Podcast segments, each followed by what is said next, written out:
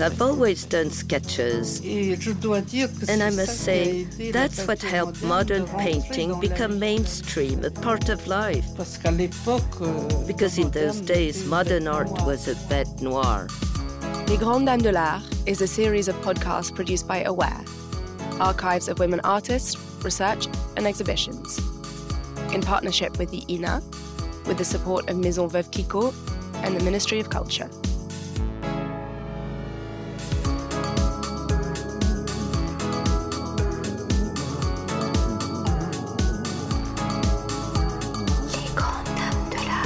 Women of art. Les grandes dames de l'art. Great women of art. Les grandes dames de l'art.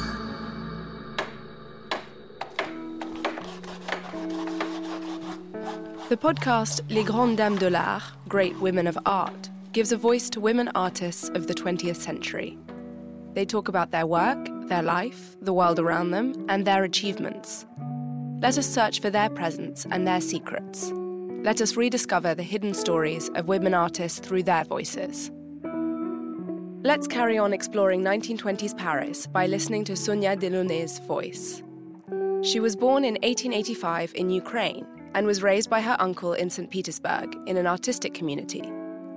She studied art in Karlsruhe, Germany, and then decided to move to Paris when she was 20, convinced by the importance of the city. There, she met a German gallery owner, Wilhelm Uhde. She married him in 1908 and divorced him soon after that, before meeting Robert Delaunay. They got married, moved to Madrid, and then to Portugal until 1920 when they came back to Paris. For years, Sonia was in Robert's shadow, even though they did everything together. For example, in 1911, they founded Orphism, a pictorial movement known for its use of bright colors and geometrical shapes. Sonia had her own life. She painted and created many decorative art objects and textiles. She even opened an interior design boutique called Casa Sonia, and later on, the Boutique Simultanée, the simultaneous boutique, in collaboration with fashion designer Jacques Heim for the 1925 International Decorative Arts Exhibition. She was an important figure in the art world. In 1946, she co founded the Salon des Réalités Nouvelles, the Salon of New Realities. Robert Delaunay died in 1941, bringing Sonia to move to Grasse until the end of the war. In 1964, a retrospective of her work was organized at the Louvre. She was one of the first women to have a retrospective of this scale presented during her lifetime. Sonia Delaunay's voice is first heard on the radio in July 1948 at the age of 63. She is interviewed by Georges Charensol for the program L'Art et la Vie Art and Life. In February 1954, the same Georges Charensol invites her back on the program to discuss the beginnings of abstraction in 1917. She is now 69. There is a part of abstract art that developed from here. It's the constructivist aspect, the focus on color, where color itself is the subject. Personally, I see abstract art as a passage, a passage of visual education, if you will, of visual development that will take us to a totally unexpected and very rich expressions. It's only from 1967, when the National Modern Art Museum presents a first retrospective of her work, that her importance as an artist is actually re-evaluated. This is an opportunity for Georges Charensol to present her work once again, this time on the program L'Art Vivant, Living Art. His questions are about her work and her pictorial choices. It's from then on that Sonia Delaunay, at the age of 82, is actually recognized as an artist in her own right.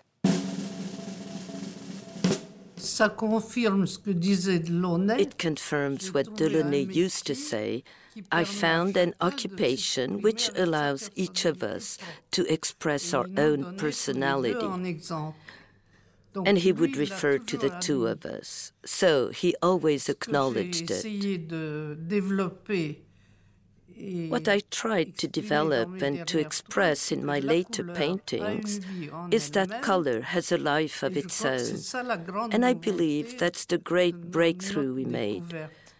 We discovered that color speaks. As you would with words, you can make poetry with colors, because every color has a life of its own. Before you met Robert Delaunay, you were already known as a painter, and you had done extremely bold experiments in the fields of what is commonly called decorative art. Have you continued those experiments? Before I met him, I was more into Expressionism. I was influenced by Van Gogh and by Gauguin. That was in my youth, when I was single. But decorative art came later, and partly to earn our living. A fabric manufacturer from Lyon commissioned me to create 50 designs at once. I was a bit at a loss, then I decided to do them as color studies. On television, Sonia Delaunay is lengthily interviewed on the show Voir 67 on Sunday, 24th December 1967. Here, she is afforded the place she deserves as an artist and explains her research on building shapes with colour. Simultaneous contrast, that was Chevreul's theory that opposing colors have slower vibrations, but they are expressed with greater violence, while intermediate colors create a dissonance.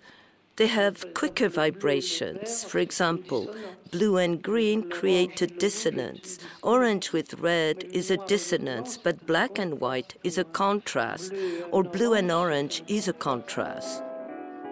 On the program D'un jour à l'autre, from one day to the next, Sonia Delaunay looks back at her career and her relation to her contemporaries, as well as the influence of painters such as Van Gogh and Gauguin. She stresses the fact that despite these influences, she has always been herself, autonomous and independent. She distances herself from her husband's thinking. He was the intellectual in their relationship, while she was busy dreaming.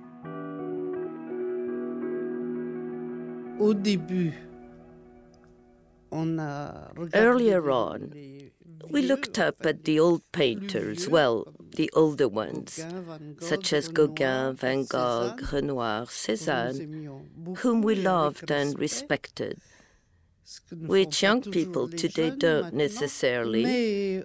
But we were always ourselves. Personally, in my early works, I strived to express myself the need I had to convey the vision I had of, a face, just as I had it, with the colors as I wanted them, regardless. Then I got turned off. I put them away, and for more than 20 years, I didn't even look at them. It turned out that later, when I saw them again, I found it wasn't bad. But you see, the great mystery of it all is that we were always ourselves.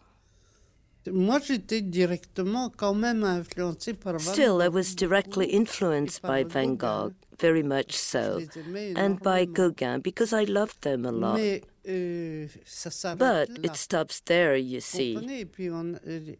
And then we tried to go further. Now, Delaunay, that's different. Delaunay used to like the neo Impressionists, he was more influenced by Seurat. And he would try new things. He experimented a great deal with his city series. He was a cubist until he did La Ville de Paris, the city of Paris. He was more cerebral, if you will. He was more into theory. I was not at all. I was driven by feelings. I needed a force pushing to express itself. But he helped me with his discipline at work, because I might have got lost in this absolute freedom. But he had such a work discipline, such a will to progress, and painting was all his life, which might not have been my case had I been on my own. So it trained me, it gave me a line of conduct as well. I lived very much in my dreams. I would daydream all the time, and Delaunay would reprimand me for it. You're always dreaming. But dreaming has helped me to live because we had a tough life. We had huge financial difficulties when our source of income stopped. And yet, I lived, I dreamt, I carried on. I dreamt my husband was a great painter, and I was right. It may have helped him. More astonishing is her appearance on the show Quatre Temps, Four Moments, on the 9th of December 1968, a variety show on primetime television produced by Michel Arnaud. This show has an original concept decorating the set with the artist's paintings. She is interviewed by the singer Jacques Dutronc in the Galerie du XXe siècle. Sonia is 83, the only woman artist to be invited on the program, and seems amused by this incongruous situation. She is wearing one of her headbands, and her work is on the walls behind them. Sonia Delaunay. Sonia Delaunay. Hello. Hello. Euh, I am very, very, very honored to meet you at last because I only knew your paintings, some of your works. And I knew your songs. What I'd like to ask you first how do you explain that there are so few female painters, and even fewer with some real influence? They have not changed anything for most of them. Well, they haven't changed anything, but the quality of their painting is better than most men's. You think so? Yeah, because they're more conscientious. Yeah, I say that because I exhibited some works in a female painter's salon for two years. They invited me, and I was surprised by the quality. Jacques Dutronc then asks her about the abstract dresses she started designing in 1913. Sonia explains that thanks to these dresses, abstract and modern painting have entered everyday life. Yes, I've always changed everything around me. When was the first dress? The first one was in 1913. And I told Dutronc that I had made it with men's suit samples that my husband had brought home for me. And I wore it. No one was shocked. I started making dresses. I've always done sketches. And I must say, that's what helped modern painting become mainstream, a part of life, because in those days modern art was a bête noire. Radioscopie by Jacques Chancel is dedicated to her on the 22nd December 1975 and broadcast on Christmas Day. This is an opportunity for Sonia to talk about her relationship with Robert Delaunay.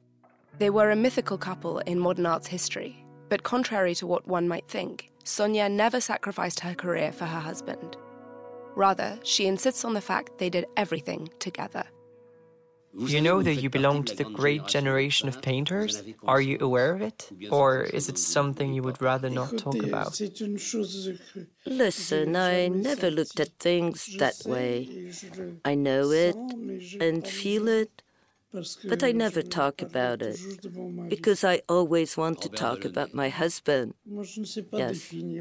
I myself cannot define my art, but I know what I want to do, and I follow his principles. Don't you think that you sacrificed yourself a bit in relation to your husband? No, not at all. No, we really work together, you know. I have quite a different personality, and yet we always got along. We were always together.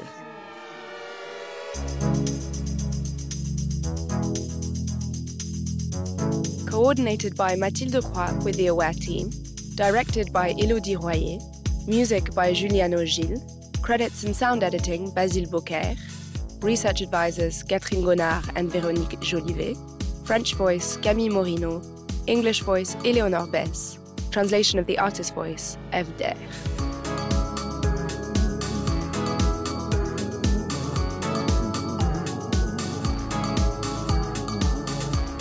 If you enjoyed this podcast, rate, review, and follow us on Apple Podcasts, Spotify, or wherever else you get your podcasts.